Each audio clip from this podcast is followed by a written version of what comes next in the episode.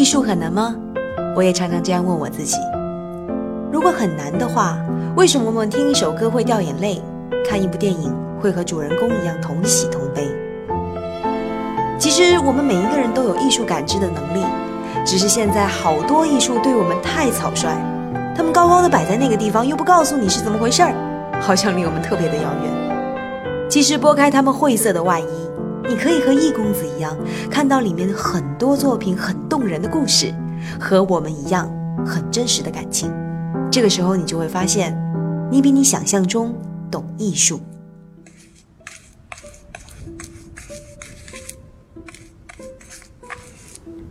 今天，易公子要推荐一本梵高的书。这是画刀将颜料抹在画布上的声音。起初，笔触很慢，很沉，到最后变得越来越快，也越来越急。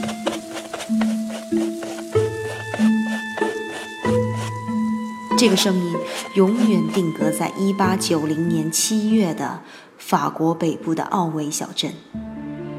这一天，梵高最后一次把颜料抹在了画布上。你可以看到画面里天空颜色沉闷压抑，不知道前一秒是一声什么巨响惊起了麦田里的一群乌鸦，狂乱无序地冲向了阴冷天空。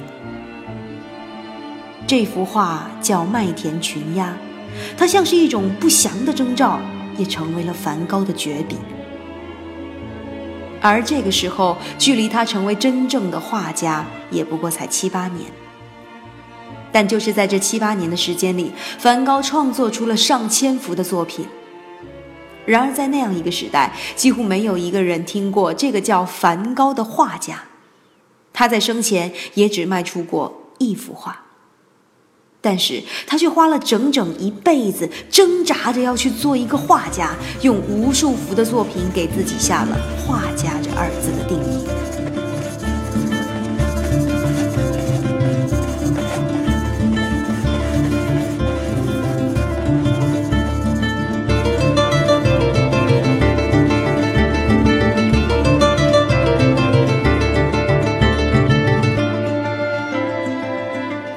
开始，梵高并不像今天我们所熟悉的一样是一个穷光蛋。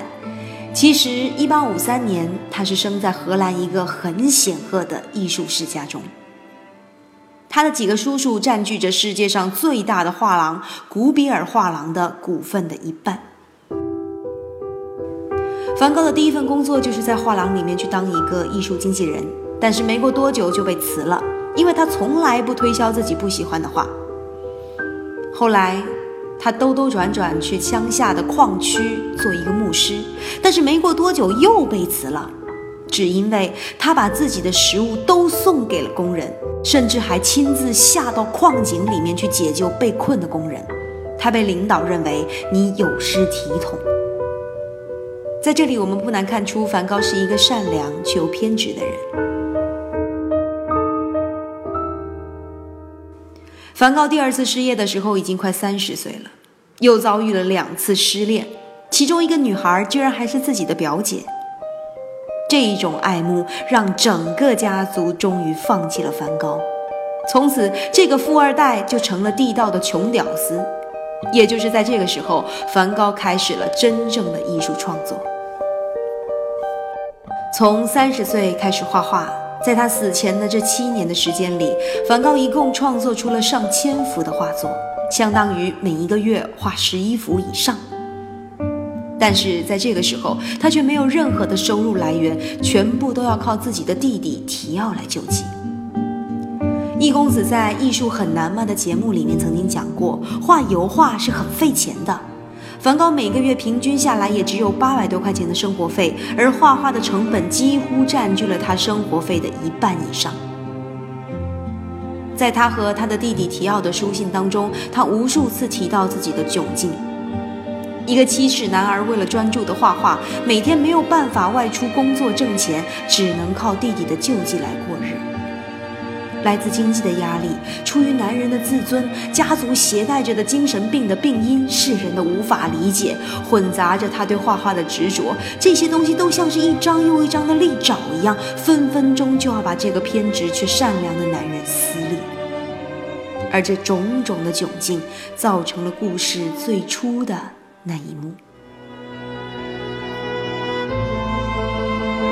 一百一十五年前七月二十七号的那一天，惊起群鸭飞向天空的那一声巨响，其实是梵高那把左轮手枪的枪声。他将枪口对准了自己的心脏，而这一年他才三十七岁。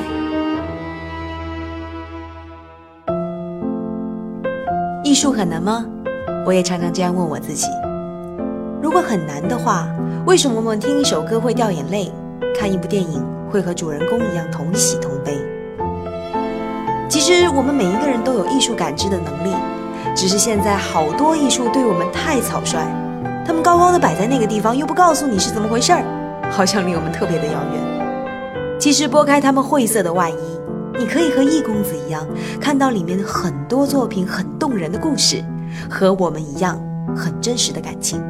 这个时候，你就会发现，你比你想象中懂艺术。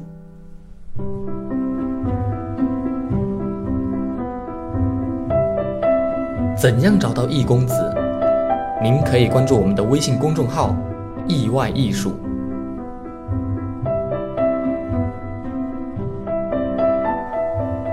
其实，如果要讲梵高这一生，可以有多重线索。世人把他看成是一个有精神病的天才，或者一个被赋予天才的精神病。他为什么割耳？为什么自杀？为什么得病？都成为了附着在他传奇故事里面的一个片段。但是今天易公子不想给大家塑造一个被神化或者被简化了的梵高。毕竟一个艺术家再伟大，也都是因为他的作品。而我们只有亲自看过他的作品，才知道他为什么偏执，为什么坚持，为什么勇敢，又为什么疯狂，或者还有更加复杂的情感和特立独行的风格。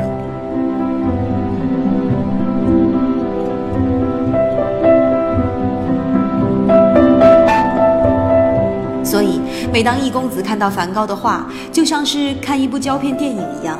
一幕又一幕地回放着他那个短暂而不安分的一生。有一天，易公子看到了一本梵高的高清作品集，当即决定要给真爱们认真的来推荐这本书。这是由德国出版社出版的一本画册，非常非常的厚，囊括了他整整八百七十一件作品，有六斤二两重，相当于一个新生儿的重量。他按照年代顺序详细的展示了梵高各个时期的画作和画作的背景，书后还附有梵高的生平事迹，配着他的黑白照片。与其说它是一本画册，其实反倒像是一部厚重而精致的梵高传记。现在你到意外艺术的微信里回复“礼物”两个字，真爱们就可以获得这份来自梵高的礼物。这里面除了这本书，还有陈丹青夫人亲自设计的速写本，他们长成什么样？意外艺术的微信里也都有详细的展现。